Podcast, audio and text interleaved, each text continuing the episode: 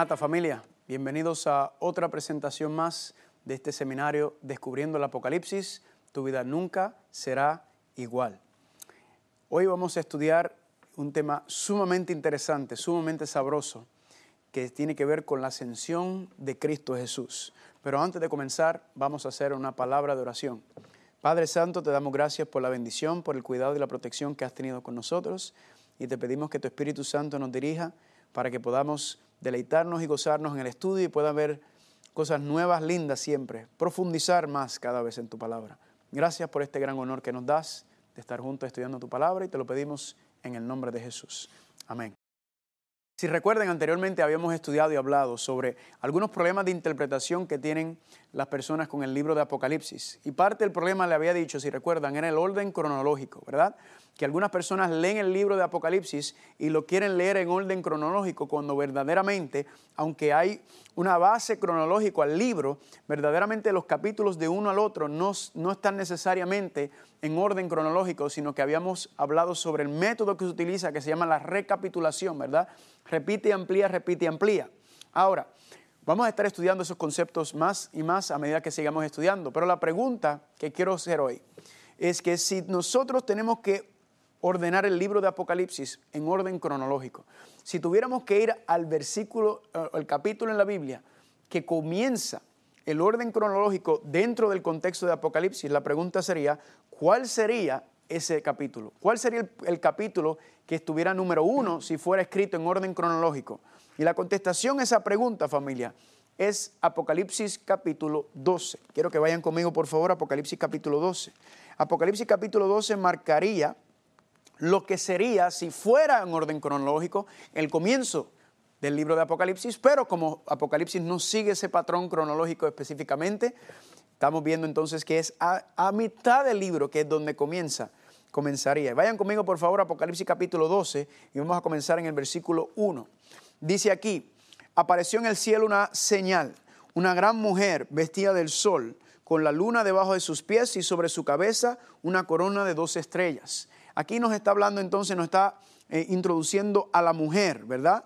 Y la pregunta es, ¿qué representa una mujer en la profecía? ¿Qué es una mujer? ¿Cómo se simbólicamente representado? Pues miren lo que dice en Jeremías capítulo 6, versículo 2. A mujer hermosa y delicada comparé a la hija de Sión. Así que Dios compara a Sión a qué? A una mujer hermosa, según Jeremías capítulo 6, versículo 2. Pero miren lo que dice Isaías capítulo 51, versículo 16. Decir a Sión, pueblo mío, eres tú. Así que Isaías y Jeremías confirman que Sión es el pueblo de Dios y Dios compara al pueblo a una mujer, ¿verdad? Igual nos dice en Apocalipsis capítulo 19 que Cristo vendrá a buscar a su esposa, ¿verdad? Vendrá a buscar a su pueblo. Así que una mujer en la profecía es representada por una mujer. Eh, una mujer es representada por el pueblo de Dios, ¿verdad? El pueblo de Dios, eh, la iglesia de Dios. Ahora sigamos leyendo en el versículo número 2. Y estando encinta, clamaba con dolores de parto en la angustia del alumbramiento. Esa frase, esos versículos muy interesantes porque ahora nos dice que la mujer, ¿verdad? Está embarazada, está para dar a luz, está encinta y estaba para venir. Ahora la pregunta es, ¿quién es ese niño que iba a venir por medio de la mujer? ¿Quién era la promesa, según Génesis capítulo 3, 15 16, que iba a nacer de la mujer ¿verdad? ¿Quién es? La simiente. En otras palabras, se está hablando de quién? De Cristo Jesús, ¿verdad? Y noten algo muy interesante, familia, que Apocalipsis capítulo 12 nos habla de cinco etapas por el cual la mujer o el pueblo de Dios pasa, ¿verdad? Hay varios lugares en, en el libro en de Apocalipsis donde nos habla de estas etapas, ¿verdad? Porque repite y amplía, repite y amplía, recapitulación. Pero en el capítulo 12 específicamente nos habla de cinco etapas dentro de este contexto histórico y más adelante lo vamos a estar estudiando nosotros a más profundidad. Entonces, si esta primera etapa está representada en este versículo número 2, la pregunta es entonces, ¿quién es la primera etapa del pueblo de Dios cuando va a venir, cuando van a ser la simiente o el Mesías? Pues familia, en la presentación anterior estudiamos, ¿verdad que sí?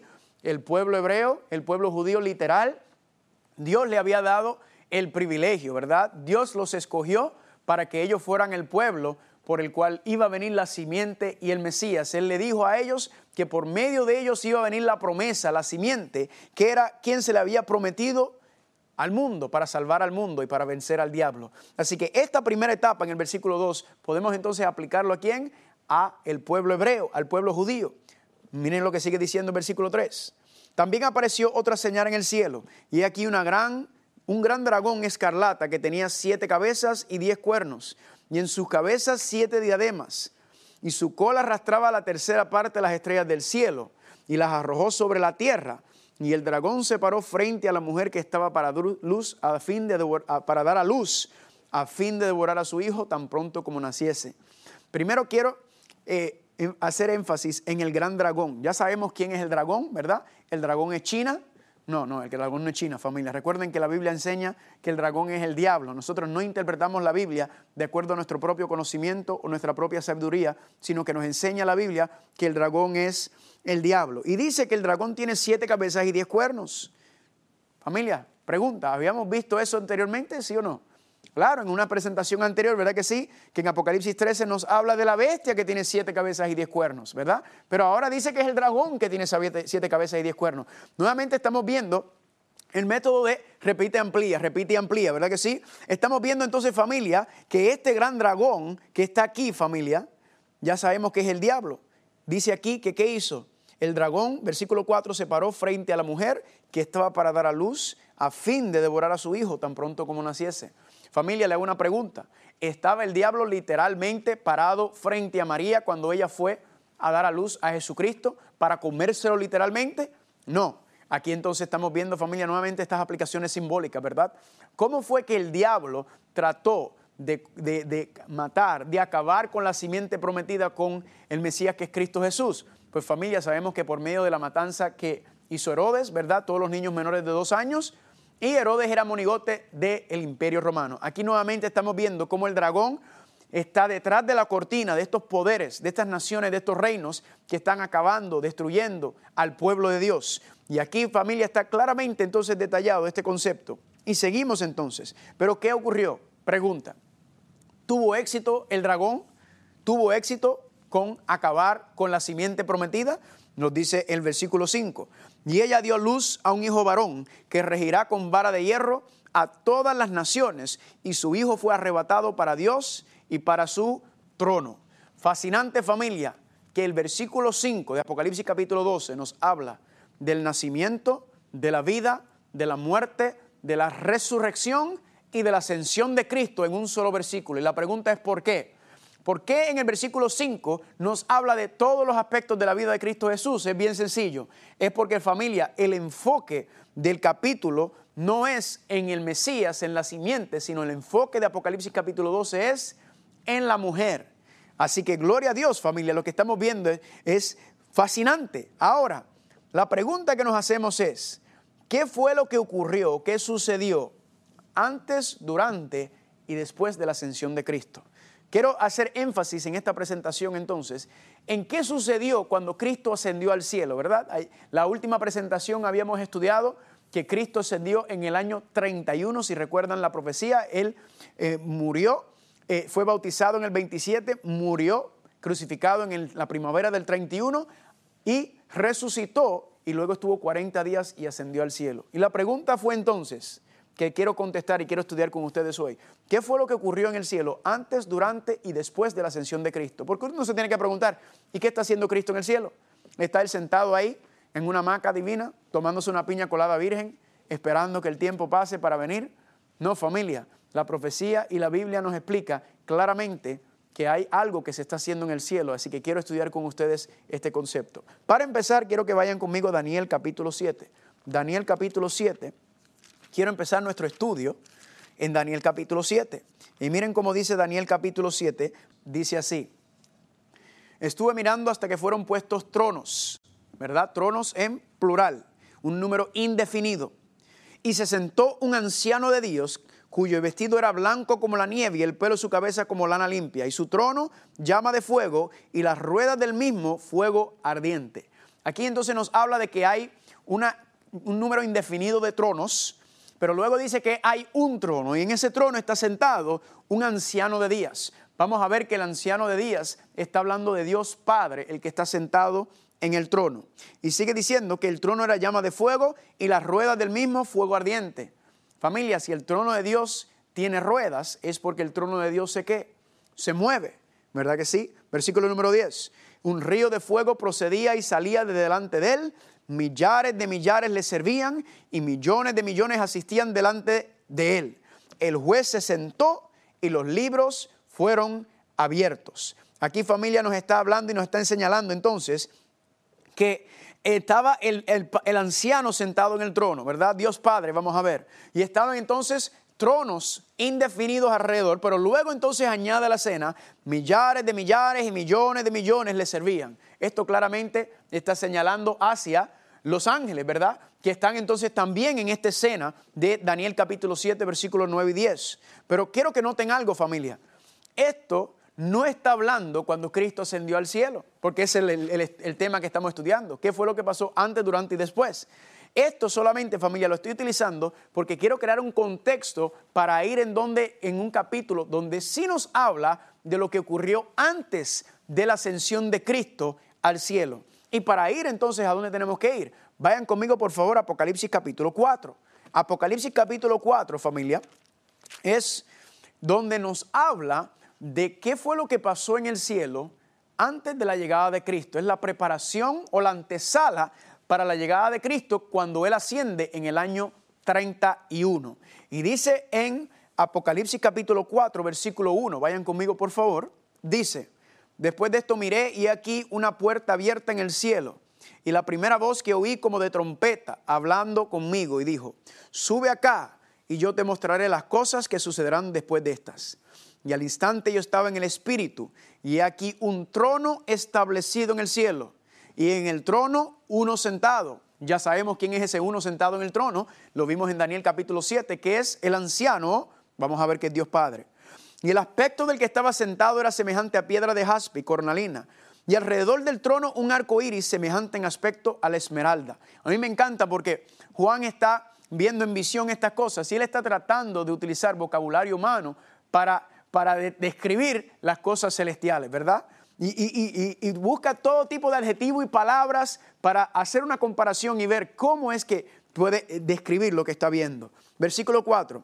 Alrededor del trono habían 24 tronos y vi sentado en los tronos a 24 ancianos vestidos de ropas blancas con coronas de oro en sus cabezas. Noten que en Daniel nos decía que estaba el trono del Padre y habían tronos indefinidos. Pero ahora cuando entramos en Apocalipsis 4, ahora nos está dando un número definido de tronos que son qué? 24 ancianos. Y noten el número 24, ¿verdad? Si recuerdan, en, Apocalipsis capítulo 12 decía que la mujer tenía una corona con 12 estrellas, ¿verdad? Los números en la profecía también son sumamente importantes y tienen mucha representación y mucho, mucha simbología.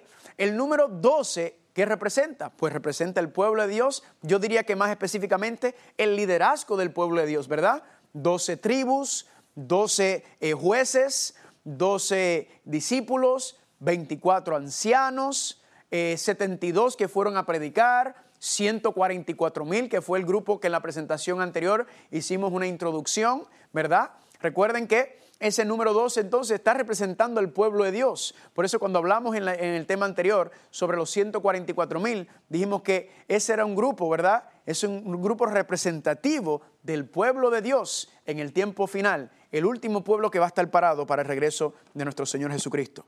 Y sigue diciendo entonces, ya entonces identificamos que hay 24 ancianos, son los que están sentados en los tronos alrededor, lo que significa que si están en los tronos, significa que están reinando juntamente con el anciano que está en el trono. Sigue diciendo versículo 5, y del trono salían relámpagos y truenos y voces, y delante del trono ardían, noten aquí, siete lámparas de fuego, las cuales son quién? El espíritu, los siete espíritus de Dios. Sigue diciendo, y delante del trono había como un mar de vidrio, semejante al cristal, y junto al trono y alrededor del trono cuatro seres vivientes llenos de ojos delante y detrás. Hagamos una pausita aquí. ¿Qué nos está diciendo? Tenemos al Padre sentado en el trono, tenemos los 24 ancianos también, y luego nos dice que aparece en el versículo 5 los siete espíritus de Dios, ¿verdad? Y en el versículo 6, ahora nos dice que hay cuatro seres vivientes. Sigamos, versículo 7. El primer ser viviente era semejante a un león, el segundo era semejante a un becerro, el tercero tenía rostro como de hombre y el cuarto era semejante a un águila volando. Versículo 8. Y los cuatro seres vivientes, o escuche bien, tenían cada uno seis alas y alrededor y por dentro estaban llenos de ojos. Familia, aquí nos está hablando entonces, nos está preparando la escena, le voy a mostrar ya mismo, de la llegada de Cristo Jesús al cielo, específicamente al santuario. Y aquí nos entonces nos está hablando de todos los personajes, ¿verdad? Vamos a hacer un recuento. Está el trono sentado el Padre. Están los 24 ancianos. Luego nos dice que los 24 ancianos están sobre tronos y luego nos dice que también están los siete espíritus de Dios y también nos habla de cuatro seres vivientes sobre que están también alrededor están viendo esta escena y están todos presentes. Y dice que esos cuatro seres vivientes, cada uno tenía qué cosa? Seis alas. Así que familia, vamos a empezar a desglosar qué, qué es lo que está pasando aquí, qué es lo que se está viendo en esta explicación de Apocalipsis capítulo 4. Bueno familia, vamos a empezar con el Padre, ¿verdad? Ya el que está sentado en el trono, ya establecimos que es el Padre, se va a confirmar ya mismo. Vamos entonces a hablar un momento de los cuatro seres vivientes, ¿verdad? Bueno, hay algo que leímos que nos indica, que nos hace saber quiénes son estos cuatro seres vivientes, porque decía en el versículo 8 que tenían seis alas. Así que si tenían alas es que son qué? Ángeles, ¿verdad? Recuerden que hay diferentes niveles de ángeles, entonces familia, aquí aparecen estos cuatro seres vivientes con seis alas. Fascinante, ¿verdad? Y si usted va a Ezequiel capítulo 1, puede ir desde Ezequiel capítulo 1 en adelante usted va a encontrar que estos cuatro seres vivientes aparecen nuevamente en la visión de Ezequiel. Ezequiel también en Ezequiel capítulo 1 está buscando palabras para describir lo que está haciendo. Ezequiel está en Ezequiel 1 viendo el trono de Dios, ¿verdad? Él ve el trono de Dios y ve que estos cuatro seres vivientes son los que están moviendo el trono de Dios, son los que lo están eh, llevando, dirigido por el Espíritu Santo, y ese quien está moviendo el trono de Dios. Es un escenario fascinante que está directamente ligado con lo que estamos estudiando aquí. Ahora, eso lo puede estudiar y verlo en Ezequiel capítulo 1, una cosa sabrosa de primera categoría. Ahora la pregunta es, ¿quiénes son los 24 ancianos? Porque nos habla de 24 ancianos y dice que tienen 24 tronos. Ahora, es interesante notar que cuando usted analiza qué hace un anciano en la iglesia, ¿verdad? Pues el anciano es como una extensión del pastor.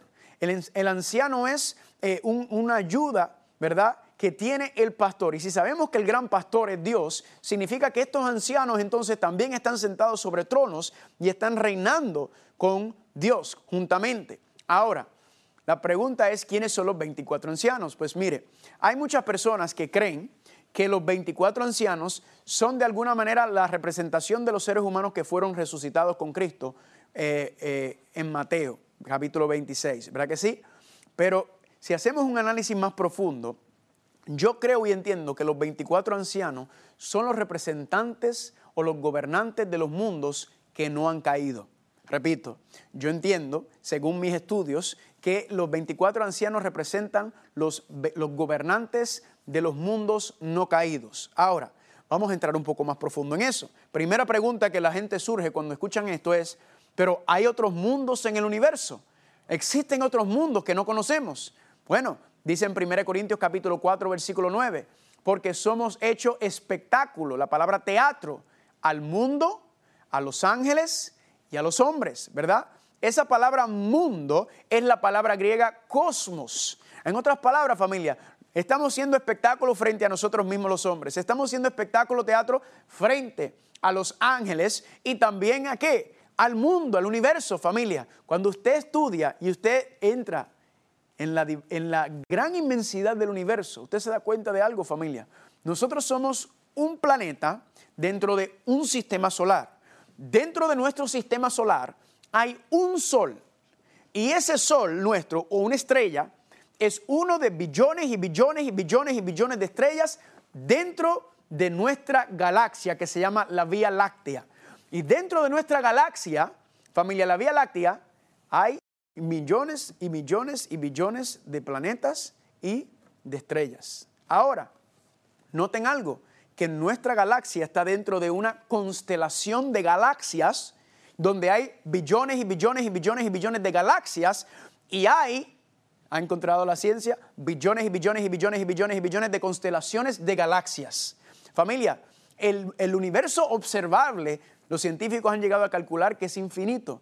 Y no solamente infinito, sino como habíamos dicho anteriormente, el universo se está expandiendo, está creciendo, está aumentando. Familia, es infinito. Así que creer, solamente miramos este planeta en el cual nosotros vivimos y vemos la flora y la fauna, la gran cantidad y variedad de vida que hay en este mundo, que todavía hoy en día, familia, los científicos encuentran insectos, animales, plantas nuevas que no se habían descubierto anteriormente, más todo lo que está quizás debajo del mar que no podemos ver y quién sabe dónde más. Familia, podemos llegar a la conclusión, yo creo que es razonable llegar a la conclusión, familia, que la gran variedad de cosas que Dios, porque Dios es el creador y como Él siempre ha existido, quiere decir que antes de habernos creado, tiene que haber creado mucho y después de, haber después de resolver el problema del pecado, va a seguir creando y va a seguir alargando este asunto. Así que gloria a Dios por eso. Así que yo creo que es razonable llegar a esa conclusión. Ahora, regresando a los 24 ancianos como los representantes, los gobernantes de los mundos que no cayeron. Vayan conmigo al libro de Job, por favor. Quiero enseñarle alguna de los versículos que me ayudan a entender este concepto. Job capítulo 1, por favor. Vayan conmigo al libro de Job, capítulo 1, y vamos a empezar en el versículo número 6. Job capítulo 1, versículo 6. Miren cómo dice ahí. Un día vinieron a presentarse delante del Señor los hijos de Dios, entre los cuales vino también Satanás. Y el Señor le dijo a Satanás, ¿de dónde vienes? Respondiendo Satanás al Señor le dijo, de rodear la tierra y de andar por ella. Familia, estos versículos, la primera vez que lo leí, me preocupé un poco, porque decía aquí primero que los hijos de Dios se presentaron delante del Señor. Ahora, los hijos de Dios se utilizan en diferentes contextos. A veces se hablan de los hijos de Dios como los ángeles, pero también a veces cuando habla de los hijos de Dios somos nosotros, ¿verdad? Los hijos de Dios. En este contexto, yo entiendo que cuando está hablando de los hijos de Dios, está hablando de otra categoría de hijos de Dios, que son los gobernantes de los mundos no caídos. Miren lo que dice.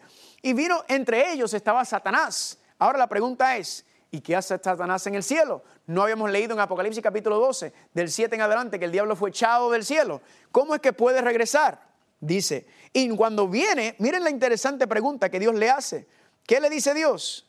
¿Y de dónde vienes? Respondió Satanás al Señor, de rodear la tierra y de andar por ella. Noten la pregunta, familia. Dentro de este concilio, dentro de esta asamblea que se está dando en el cielo, se le pregunta a Satanás. Dios le pregunta a Satanás, ¿y de dónde tú vienes? ¿Y qué dice? ¿Cuál es la contestación de Satanás? Yo vengo de dónde? De rodear la tierra y de andar por ella. En otras palabras, Satanás lo que le estaba diciendo, yo vengo de mi territorio, yo vengo de mi dominio, yo soy el gobernante de la tierra, yo soy el que dirijo, el rey, el príncipe de, de la tierra.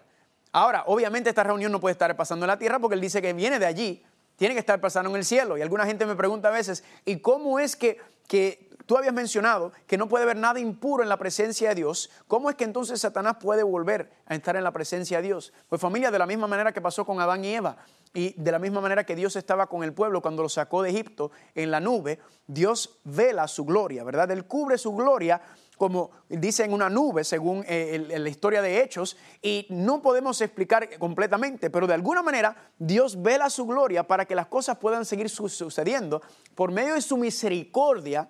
Entonces Él permite que pueda suceder, pero va a llegar un momento en que se va a quitar ese velo completamente, ¿verdad? Por eso dice que Cristo vino, ¿verdad? Dios en el velo de la carne, Él vino cubierto por la carne, su, su gloria fue cubierta por medio de eso. Ahora, regresando al asunto, ¿cómo entonces podemos explicar y entender que el asunto de que Satanás era el gobernante? Pues si recuerdan, en Génesis capítulo 1, versículo 26, vayan conmigo por favor, Génesis capítulo 1, versículo 26, mira lo que dice. Génesis 1, 26, Dios le dice, entonces dijo Dios, hagamos al hombre a nuestra imagen, conforme a nuestra semejanza, y señoré en los peces del mar, en las aves de los cielos, en las bestias y en toda la tierra, y en todo animal que se arrastre sobre la tierra. Aquí la palabra, el concepto señorear, ¿verdad? Dios le dijo que señoreen sobre todo lo que está vivo en la tierra. Y miren lo que dice el versículo 28. Y bendijo Dios y le dijo, fructificad y multiplicaos, llenad la tierra y sojuzgadla, señoread en los peces del mar, en las aves del cielo y en todas las bestias que se mueven. Cuando Dios crea la tierra y se le entrega a Adán y Eva, familia, Él entonces le dice, tú eres el gobernante, Adán, de esta tierra, tú eres el rey, ¿verdad? Eva es la, princesa y Dios le dice, entonces, yo quiero que ahora tú vas a gobernar sobre todo. Yo pongo todo en tus manos, tú eres el que está a cargo de esta tierra. Pero ¿qué fue lo que ocurrió? Que ya sabemos que Adán y Eva, por medio del árbol de la vida, desobedecieron a Dios. Y cuando Adán dice que desobedeció a Dios, ¿qué ocurrió? Y obedeció al diablo. Romanos capítulo 6, versículo 16 explica que si se someten a alguien para obedecerlo como esclavos, se hacen esclavos de aquel a quien obedecen.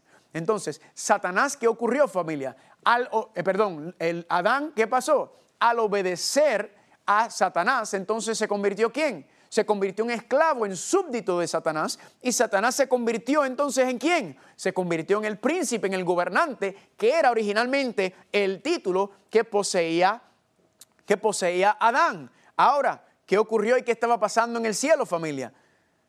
Pues en el cielo, esto era lo que estaba pasando. Era una reunión de quiénes? Una reunión de gobernantes o de ancianos.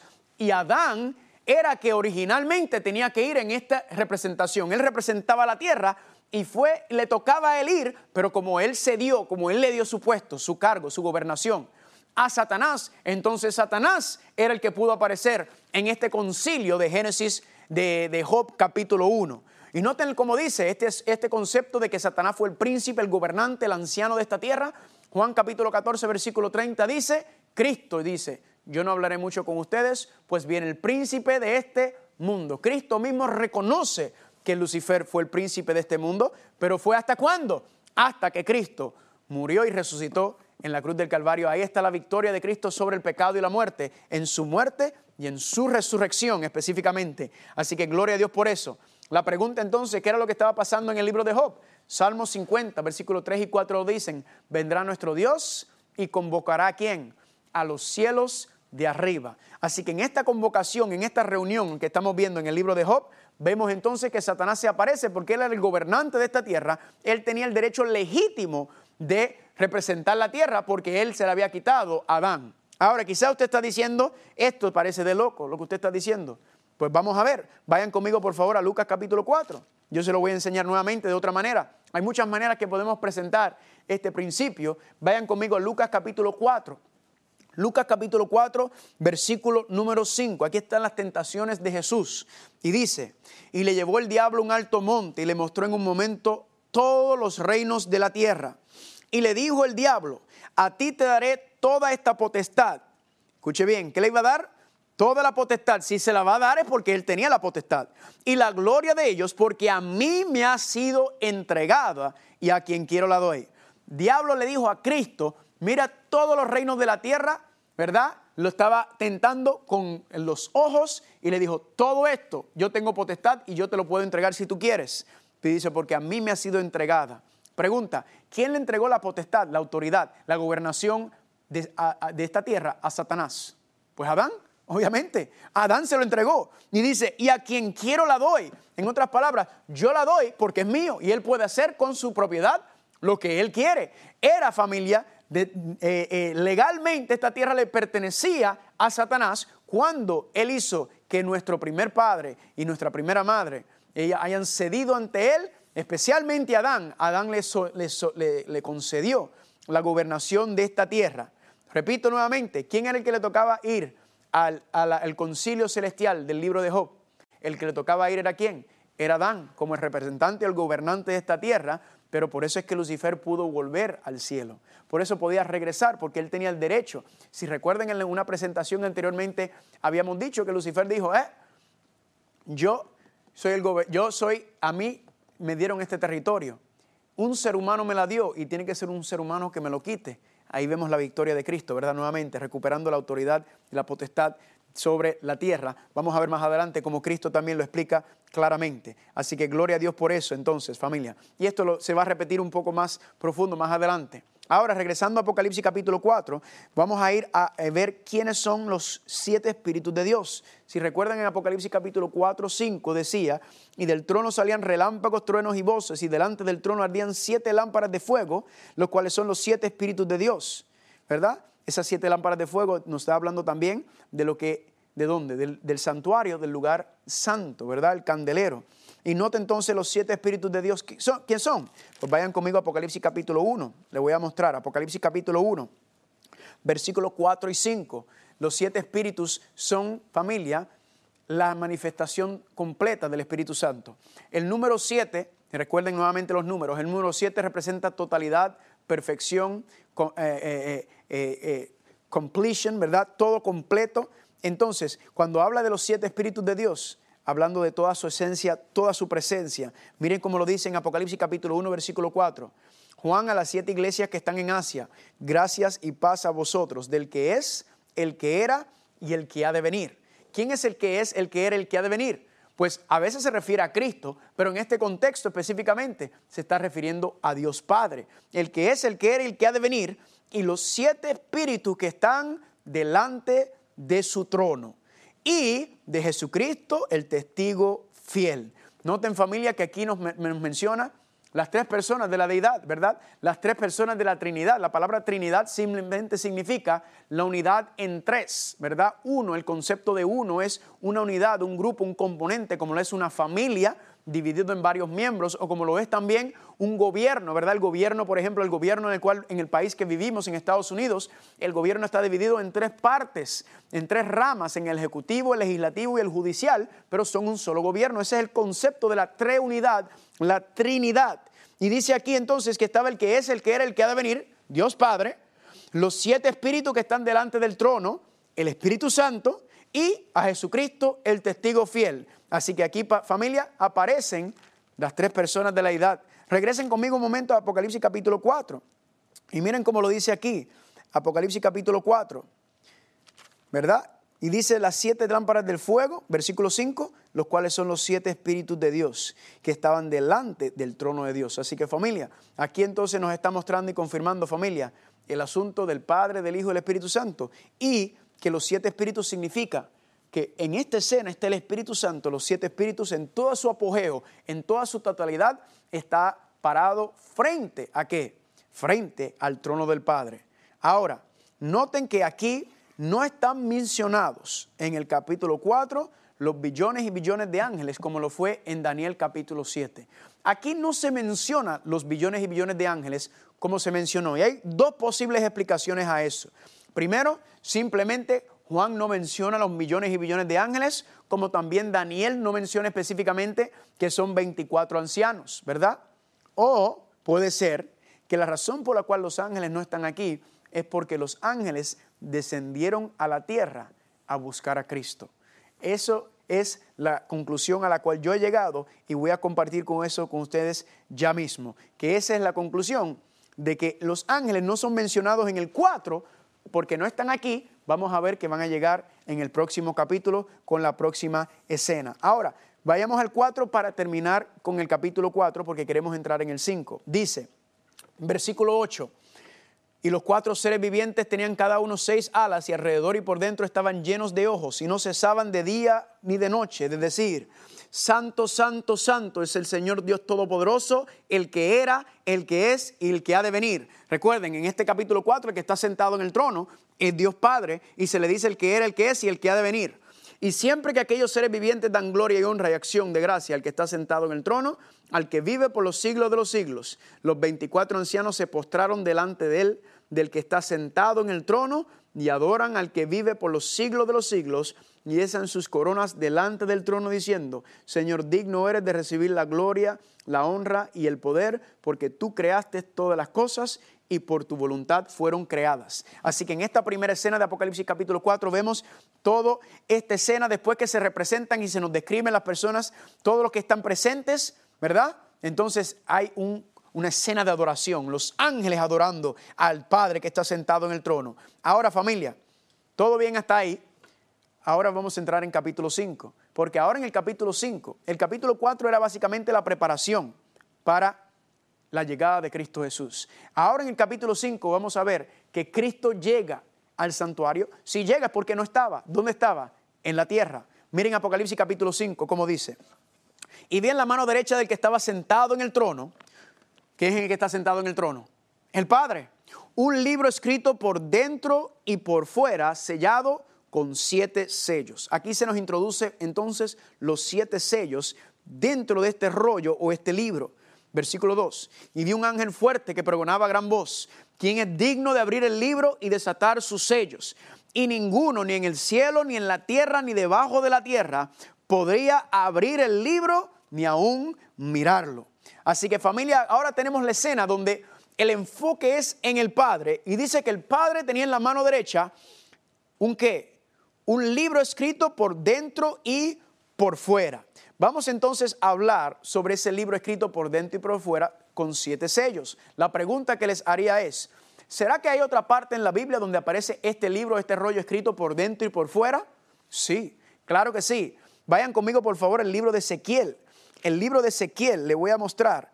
Ezequiel capítulo 2, versículos 9 y 10 lo dice. Ezequiel 2, 9 y 10 dice, y miré, y aquí una mano extendida hacia mí, y en ella había un rollo del libro. Aquí está el rollo del libro, aquí está la mano extendida, y dice, y lo extendió delante de mí y estaba escrito por delante y por detrás, lo mismo que dice Apocalipsis capítulo 5, pero noten aquí qué diferencia. Y había escrito en él endechas, lamentaciones y ayes.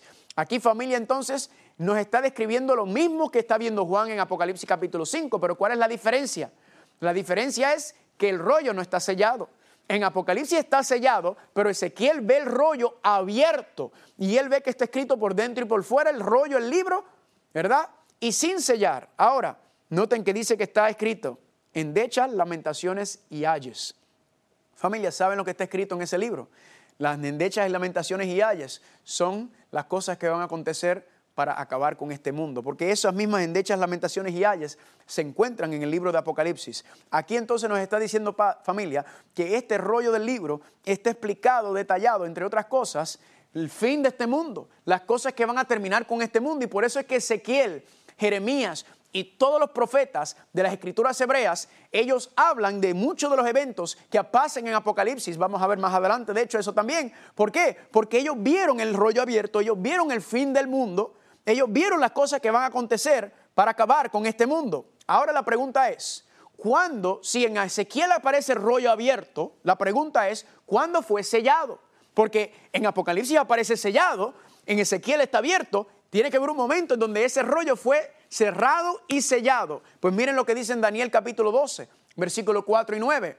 Pero tú, Daniel, cierra las palabras y sella el libro hasta el tiempo del fin. Pues estas palabras están cerradas y selladas hasta cuándo? Hasta el tiempo del fin. Familia, Daniel fue el último profeta. Antes de la venida de Cristo, hay un espacio casi de 500 años ahí. Y nos dice que fue en los tiempos de Daniel que Dios le dijo, cierra y sella el libro, pero noten hasta cuándo hasta el tiempo del fin. Esa frase, el tiempo del fin, es muy interesante y más adelante vamos a tener una presentación donde vamos a ver que el tiempo del fin tiene una fecha específica que tiene que ver entonces que esos siete sellos que, que, cerraron el rollo, el libro, dice que iban a ser hasta el tiempo del fin, lo que significa que en el tiempo del fin que iba a pasar, ese libro iba a ser abierto. Ahora le pregunto, si usted rompe el primer sello, ¿El libro está abierto? No. Si rompes el segundo, el tercero, el cuarto, el quinto, el sexto, ¿el libro está abierto? No. Para que el rollo pueda abrirse, ¿qué tiene que ocurrir? Tienen que estar abiertos o rotos los siete sellos para que todo lo que esté contenido dentro de ese rollo entonces pueda ser revelado. Candela lo que viene por ahí familia. Vamos a seguir estudiando. Regresemos a Apocalipsis capítulo 5, versículo 2. Apocalipsis capítulo 5 eh, con la misma escena. Noten lo que dice aquí. Daniel dice, eh, Juan, perdón, dice en el versículo 4, yo lloraba mucho porque no se había hallado ninguno digno de abrir el libro, ni de leerlo, ni de aún de mirarlo. Noten familia que Juan está agobiado por lo que está viendo. Pero ¿qué es lo que dice? Que no se había hallado a ninguno digno de abrir el libro. Familia, ahí estaba el Padre, ahí estaba el Espíritu Santo, ahí estaban los 24 ancianos, ahí estaban los cuatro seres vivientes y ninguno era digno de abrir el libro. No por, por, porque Dios no es digno, Dios es Dios en todos los elementos, ¿verdad que sí? Pero es que algo faltaba algo necesitaba la persona que podía abrir el sello, que podía abrir el libro. Ahora, cuando seguimos, cuando seguimos leyendo entonces, notamos entonces que Dios nos está tratando de decir algo. Y quiero que miremos esto. Miren Daniel capítulo 7. Vamos a ir un momento ahí. Quiero que lo vean conmigo. Esto, recuerden, Daniel capítulo 7 no está hablando de lo que está ocurriendo en Apocalipsis 4 y 5. Daniel 7 ocurre más después, los versículos que leímos. Pero en Daniel 7 dice algo muy interesante. Dice en Daniel capítulo 7, versículo 13, dice, miré yo en la visión de la noche y aquí con las nubes del cielo venía uno como hijo de hombre que vino hasta el anciano de días y le hicieron acercarse delante de él. Esa misma escena, familia, que está hablada, ¿verdad? En un contexto del futuro, a Apocalipsis 5, pero nos ayuda a entender que ahí estaba el Padre sentado, ninguno digno de abrir el libro, y de momento familia hace una mención del Hijo del Hombre que vendrá. Ahora, ¿quién es el Hijo del Hombre? Sabemos que es quién, Cristo. ¿Por qué Hijo de Hombre? Porque cuando se le llama Hijo de Hombre está resaltando su humanidad. ¿Por qué se le dijo Hijo de Dios? También porque en, en el Evangelio de Juan está resaltando su divinidad. Pero miren familia qué fue lo que ocurrió. Mira qué interesante lo que dice en Apocalipsis capítulo 5, versículo 5. Y uno de los ancianos me dijo, no llores, he aquí el león de la tribu de Judá, la raíz de David ha vencido para abrir el libro y desatar sus siete sellos. Familia, ¿qué nos está diciendo? Aquí nos está diciendo familia que ha llegado el que puede abrir el libro. Dice él que estaba por llorar, pero ¿qué le dijo el anciano? Como quien dice, no llores más, tranquilo, que aquí ha llegado el que va a abrir el rollo, aquí ha llegado el que va a desatar los siete sellos. Aquí está hablando familia de la ascensión de Cristo cuando llega al santuario. Miren Apocalipsis capítulo 12 cómo lo explica. Apocalipsis capítulo 12 cómo lo explica. Apocalipsis 12, 7 dice. En el 5 nos habla de que la mujer dio a luz al hijo varón que regirá con vara de hierro a todas las naciones y su hijo fue arrebatado para Dios y para su trono. Y luego entonces el 6 es un paréntesis. El 7 dice, después hubo una gran batalla en el cielo. Miguel y sus ángeles luchaban contra el dragón y luchaban el dragón y sus ángeles, pero no prevalecieron ni se halló ya lugar para ellos en el cielo y fue lanzado fuera el gran dragón, la serpiente antigua que se llama Diablo y Satanás. Ahí está haciendo énfasis de la primera vez que el diablo fue echado del cielo cuando hizo la rebelión inicial. Pero ahora noten que dice, el cual engaña al mundo entero fue arrojado a dónde? A la tierra y sus ángeles fueron arrojados con él.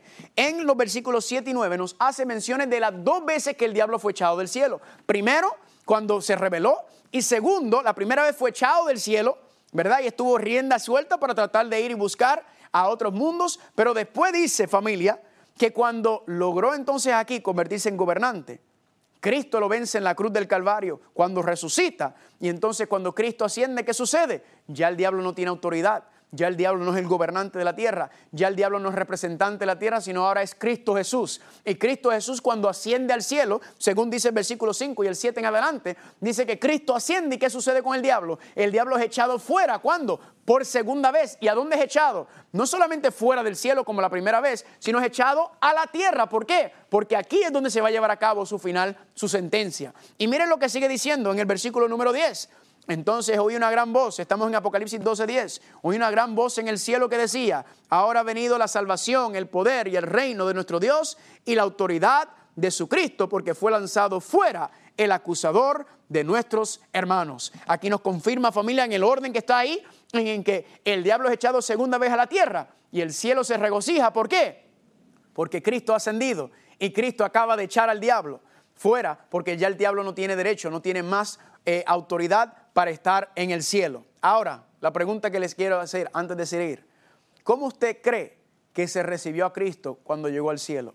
¿Cómo usted cree que Cristo fue recibido después de haber vencido al enemigo aquí en la tierra y de haber ascendido, ¿verdad? Como nos dice Hechos capítulo 1 del 9 y 10, dice que fue llevado sobre las nubes en, en el cielo. Está hablando de lo mismo de Apocalipsis 12, 5. ¿Cómo tú crees que fue recibido ¿qué fue lo que pasó en el cielo? Pues, ¿sabe que lo encontramos en la Biblia? El Salmo capítulo 24. Salmos capítulo 24 nos dice, Salmo 24, versículos 7 y 10. Mira cómo explica lo que ocurrió en el cielo cuando Cristo llegó. Dice, alzad, o oh, puertas, vuestras cabezas y alzad vosotras puertas eternas, y entrará el Rey de Gloria. ¿Quién es este Rey de Gloria? El Señor, el fuerte y valiente, el poderoso en batalla. ¿Quién es el que acaba de venir, familia, de una batalla? ¿Quién es el que acaba de venir de guerrear con el diablo sobre la tierra?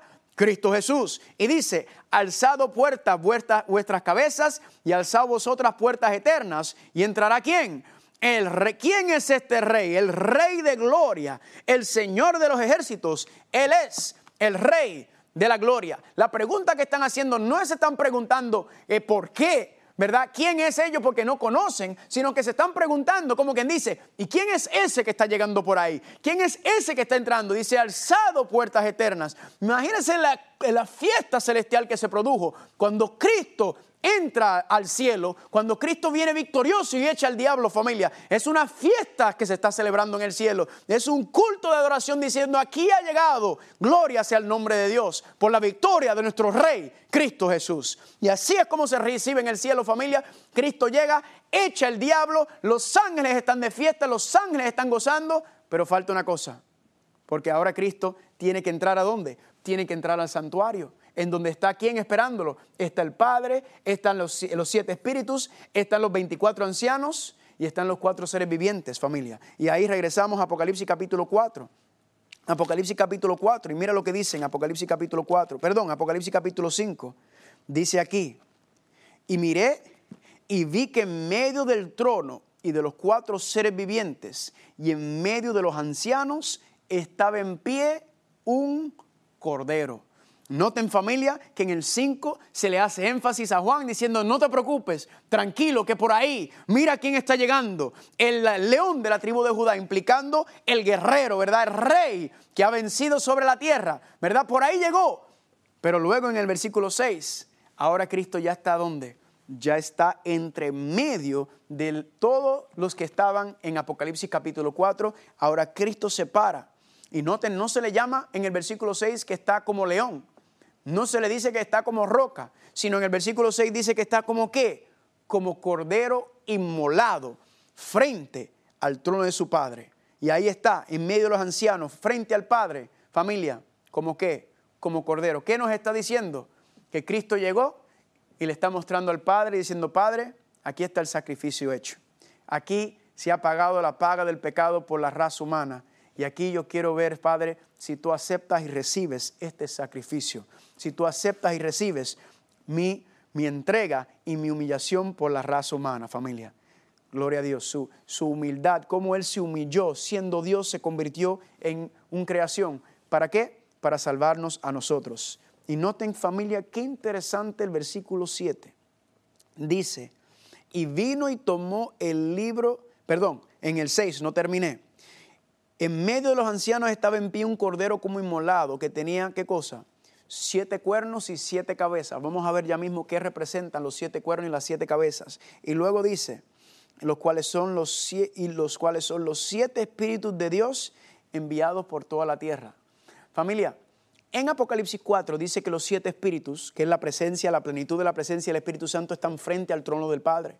Pero ahora aquí, cuando Cristo entra dentro del santuario, dice que que fueron los siete espíritus de Dios enviados por toda la tierra. Significa que el Espíritu Santo ya no estaba ahí. Cuando Cristo llega, cuando Cristo muestra, el sacrificio, cuando muestra la evidencia de su sacrificio por nosotros, ¿cómo sabemos que el Padre aceptó el sacrificio del Hijo? Pues ¿cómo aceptaba Dios los sacrificios anteriormente? Haciendo qué? Enviando fuego a la tierra. Amén.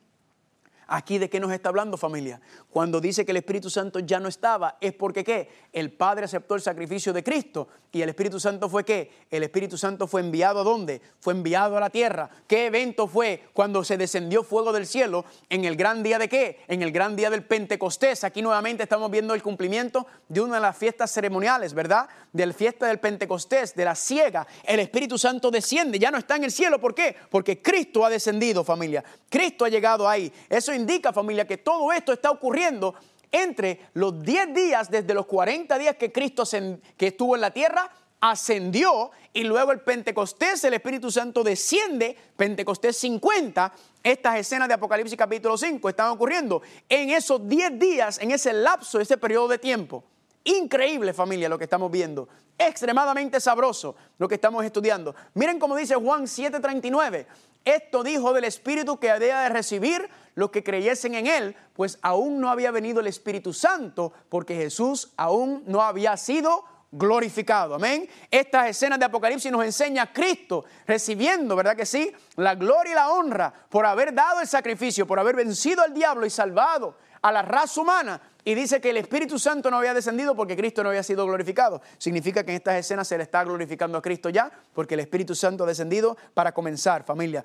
El señal terrenal del ungimiento y la inauguración del santuario celestial fue la venida del Espíritu Santo en Pentecostés. Aquí entonces a Cristo se le está dando inauguración al santuario, se le está ungiendo entonces a Cristo, familia, y se está dando los pasos. Ahora, ¿qué significa que tenía siete, siete cuernos y siete ojos? Pues familia, muy sencillo. Los siete cuernos, ¿qué representarían? Los siete cuernos representarían todo el poder, ¿verdad? Mateo capítulo 28, versículo 18 dice, y Jesús se le acercó diciendo, toda potestad me es dado en el cielo y en la tierra. Amén. Toda potestad, todo el poder, Cristo dice, me ha sido entregado y lo ha, y lo ha tenido. Y en los siete ojos, si usted lee Zacarías capítulo 4, versículo 10, nos indica que los siete ojos son la presencia del Espíritu Santo en la tierra, es que Cristo tiene siete ojos, o está representado como el cordero inmolado con siete ojos, porque desde el cielo Él está viendo todo lo que pasa aquí. ¿Por medio de quién? Por medio del Espíritu Santo. Así que yo digo gloria a Dios por eso, porque miren qué fascinante todo lo que estamos viendo, ¿verdad? La representación, la simbología, todo cuando usted lo une y lo estudia, se convierte en una cosa sabrosa. Ahora, regresemos a Apocalipsis capítulo 5, porque no ha terminado la escena. Versículo 8. Y dice, y cuando hubo tomado el libro, ¿quién tomó el libro? Cristo, el Cordero. ¿De quién lo tomó? De la mano del Padre. Dice, cuando hubo tomado el libro, los 24 ancianos y los 24, eh, los, cuatro seres vivientes y los 24 ancianos se postraron delante del Cordero. Todos tenían arpas y copas de oro llenas de incienso, que son las oraciones de los santos, familia. Ahora, familia, lo que va a venir, familia, es una escena de adoración. ¿Por qué se le va a dar una escena de adoración? Porque como leímos en el versículo anterior, decía, cuando Cristo fue glorificado, entonces, ¿qué ocurrió? Entonces, familia, fue que el Espíritu Santo descendió. Hebreos capítulo 2, versículo 7 al 9 dice, todo lo sujetaste debajo de sus pies. Así que al sujetarlo todo debajo de sus pies, Dios no dejó nada sin sujetarlo a Él. Sin embargo, todavía no vemos que todo lo esté sujeto. En otras palabras, familia, Cristo es el que tiene el rollo en la mano, es el que puede abrir el rollo. ¿Por qué? Porque Él es digno, Él es el gobernante de la tierra. Y aunque no parece que es el gobernante que lo que dice ahí, aunque no parece que Él está en control, la Biblia dice que sí está en control y vamos a verlo específicamente más adelante, pero sigue diciendo Hebreos. Pero vemos que Jesús, a quien Dios hizo algo menor que los ángeles por un poco de tiempo, coronado de gloria y honor a causa de la muerte que sufrió. Aquí entonces familias estamos viendo que todos se postran, todos están reconociendo que Cristo Jesús es el rey, que Cristo Jesús ha vencido, es el digno de abrir el rollo porque Él es el gobernante de la tierra nuevamente, el que ha vencido al diablo, el que se sacrificó y se humilló hasta lo sumo. Y luego entonces la escena continúa en Apocalipsis capítulo 5, versículos 9 y 10.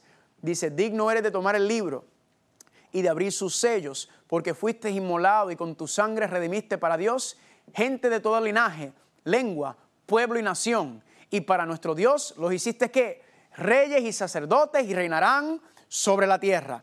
Fascinante familia. Aquí se nos está diciendo que entonces por medio de Cristo hemos sido redimidos, hemos sido inmolados, ¿verdad que sí? Hemos sido salvados familia. Y ese concepto de reyes y sacerdotes también, si van conmigo Apocalipsis capítulo 1 y 5 y 6, dice de Jesucristo el testigo fiel, el primogénito de los muertos, el soberano de los reyes de la tierra, al que nos amó y nos lavó de nuestros pecados con su sangre y nos hizo reyes y sacerdotes para Dios y para su Padre, familia sumamente sabroso. Y ahí con la familia cuando seguimos leyendo, noten ahora, ahora lo que ocurrió con los ángeles, no estaban en capítulo 4, ahora en el capítulo 5, mira que aparece, versículo número, versículo número 11 eh, dice, y miré y oí la voz de muchos ángeles alrededor del trono y de los seres vivientes y de los ancianos, y su número era millones de millones. En el 4 no, no los menciona a los millones y millones de ángeles. ¿Por qué razón? Porque familia, ellos habían descendido a buscar a Cristo Jesús. Se estaba preparando el santuario para la inauguración y la dedicación. Y los ángeles ahora regresan con Cristo Jesús y ahora están en esta escena. Y dice que decían a gran voz, el cordero que fue inmolado es digno de tomar el libro, de tomar el poder, la riqueza, la sabiduría, la fortaleza, la honra, la gloria y la alabanza. Y todo lo creado que está en el cielo y sobre la tierra y debajo de la tierra y en el mar. Y todas las cosas que en ellos hay, oí decir al que está sentado en el trono y al cordero sea la alabanza, la gloria, la honra y el poder por los siglos de los siglos. Ahí está el Padre sentado en el trono, el Hijo está sentado con el Padre, pero ¿qué ha sucedido con el Espíritu Santo? No está ahí porque el Espíritu Santo descendió a la tierra para comenzar a hacer la obra de la predicación del Evangelio, del inicio, la inauguración de la iglesia cristiana. Y los cuatro seres vivientes decían amén, y los veinticuatro ancianos se postraron sobre sus rostros y adoraron al que vive por los siglos de los siglos. Y yo digo, gloria a Dios familia por todo esto. Pero ahora miren lo que dice capítulo 6. Después de esta segunda escena de adoración que aparece en esta secuencia, dice, y vi cuando el Cordero abrió uno de los sellos y oí a uno de los cuatro seres vivientes decir como con voz de trueno, ven y mira. Familia, aquí entonces vemos Cristo comenzar a abrir el primer sello, ¿verdad? ¿En qué año fue esto? Pues todo esto está pasando en el año 31, el inicio, el comienzo del pueblo, del, pueblo eh, de la iglesia cristiana, mejor dicho, porque el pueblo de Dios, como mencionamos, tiene varias etapas. Aquí tiene una etapa mencionada. Y quiero terminar familia con un versículo muy lindo, Efesios capítulo 1, versículo 20 al 23, cuando resucitó a Cristo y lo hizo sentar a su diestra en el cielo, poniéndolo por encima de todo poder, autoridad, dominio y señorío, y por encima de todo lo que existe, tanto en este tiempo como en el venidero. Que está hablando que qué hizo el Padre cuando Cristo regresó, lo sentó y lo puso por encima de todo. Y dice, sometió todas las cosas bajo los pies de Cristo. Y a Cristo mismo lo dio a la iglesia como cabeza de todos. Pues la iglesia es el cuerpo de Cristo, de quien ella recibe su plenitud, la plenitud de aquel que todo lo llena en él. Cristo cuando vino a la tierra, recuerden que se sometió a la autoridad humana, se nos metió al poder civil. Pero ahora, dice el Padre, ahora que venció, y que está sentado en el trono con el Padre, ahora toda la autoridad le ha sido conferida, le ha sido entregado. El Padre dice, hijo, aquí tienes. Y el Cristo ahora lleva a cabo todo esto. Familia, ¿qué nos está diciendo esto? Gloria a Dios, porque nos está diciendo que Cristo venció, que Cristo está sentado en el trono y aunque parece que no, aunque parece que el enemigo tiene poder en este mundo, aunque parece que el enemigo tiene poder sobre ti, Cristo está en control, Él es el rey el enemigo está vencido. Y por eso podemos confirmar y confiar en la promesa de Isaías 41:10, no temas porque yo estoy contigo, no desmayes porque yo soy tu Dios, yo te doy fuerzas, yo siempre te ayudaré, yo te sostengo con la diestra de mi justicia. Ahí está Cristo intercediendo por nosotros. Aférrate a esa promesa, que el Señor te bendiga en abundancia.